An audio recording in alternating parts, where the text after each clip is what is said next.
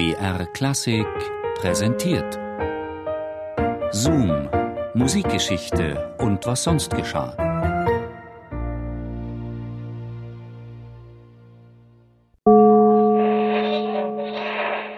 Neugierde scheint einer der archaischsten menschlichen Triebe zu sein.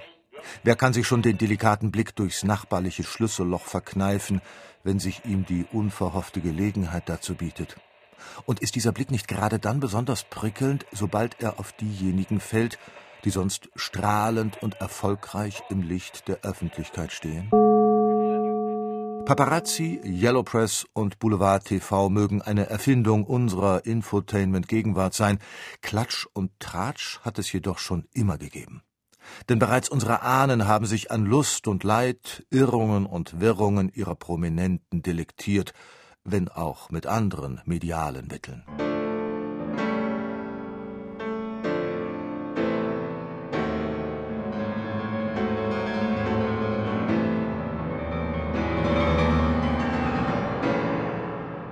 Neugierde, Neid und Schadenfreude, aus diesen Ingredienzien werden nicht nur heute Bestseller zusammengerührt. 1846 beispielsweise erschien ein Roman, der mit diesem spekulativen Rezept die Gemüter der erlauchten Leserschaft erhitzte.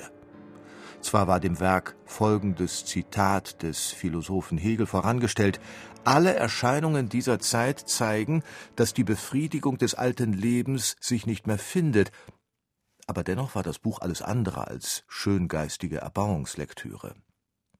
Nelida hieß der Roman. Autor war ein gewisser Daniel Stern. Nur diesen Daniel Stern gab es nicht. Der Name war ein Pseudonym, die schriftstellerische Maske einer, man stelle sich vor, Frau. Und es sollte noch skandalöser kommen. Nicht irgendeiner Präemanze mit künstlerischen Ambitionen, sondern einer Frau von hoher Herkunft und zweifelhaftem Ruf. Hinter Daniel Stern verbarg sich die ehebrecherische Gräfin Marie d'Angoult, die auf 353 pikanten Seiten Intimes aus ihrer gescheiterten Beziehung mit dem charismatischen Tastenkönig Franz Liszt ausplauderte. Zitat Im Moment, in dem du diesen Brief erhältst, werde ich Frankreich verlassen haben. Du bist glücklich, denn du wirst die Frau heiraten, die du liebst.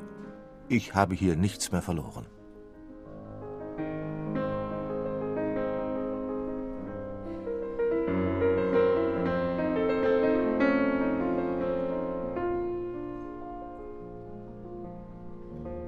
Nelida. Angebliche Dichtung als Blick hinter die Kulissen des Privaten. Ein Schlüsselroman als Waffe im Rosenkrieg. Kein Wunder, dass Franz Liszt alles andere als erfreut über die literarische Abrechnung seiner Ex war.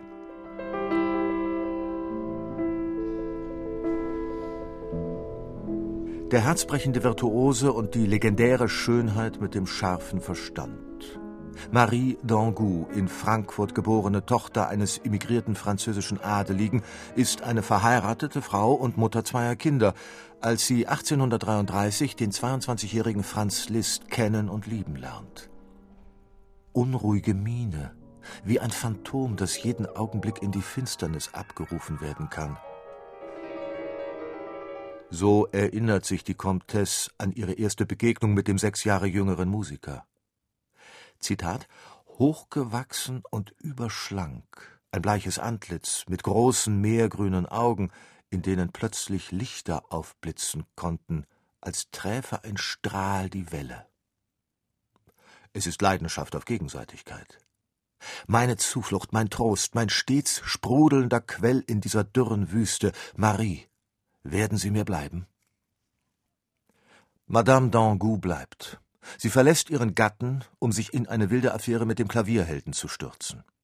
Drei Kinder gehen aus dieser Beziehung hervor, darunter Cosima, die später in Richard Wagners Nibelungenarmen zur Meisterin von Bayreuth wird.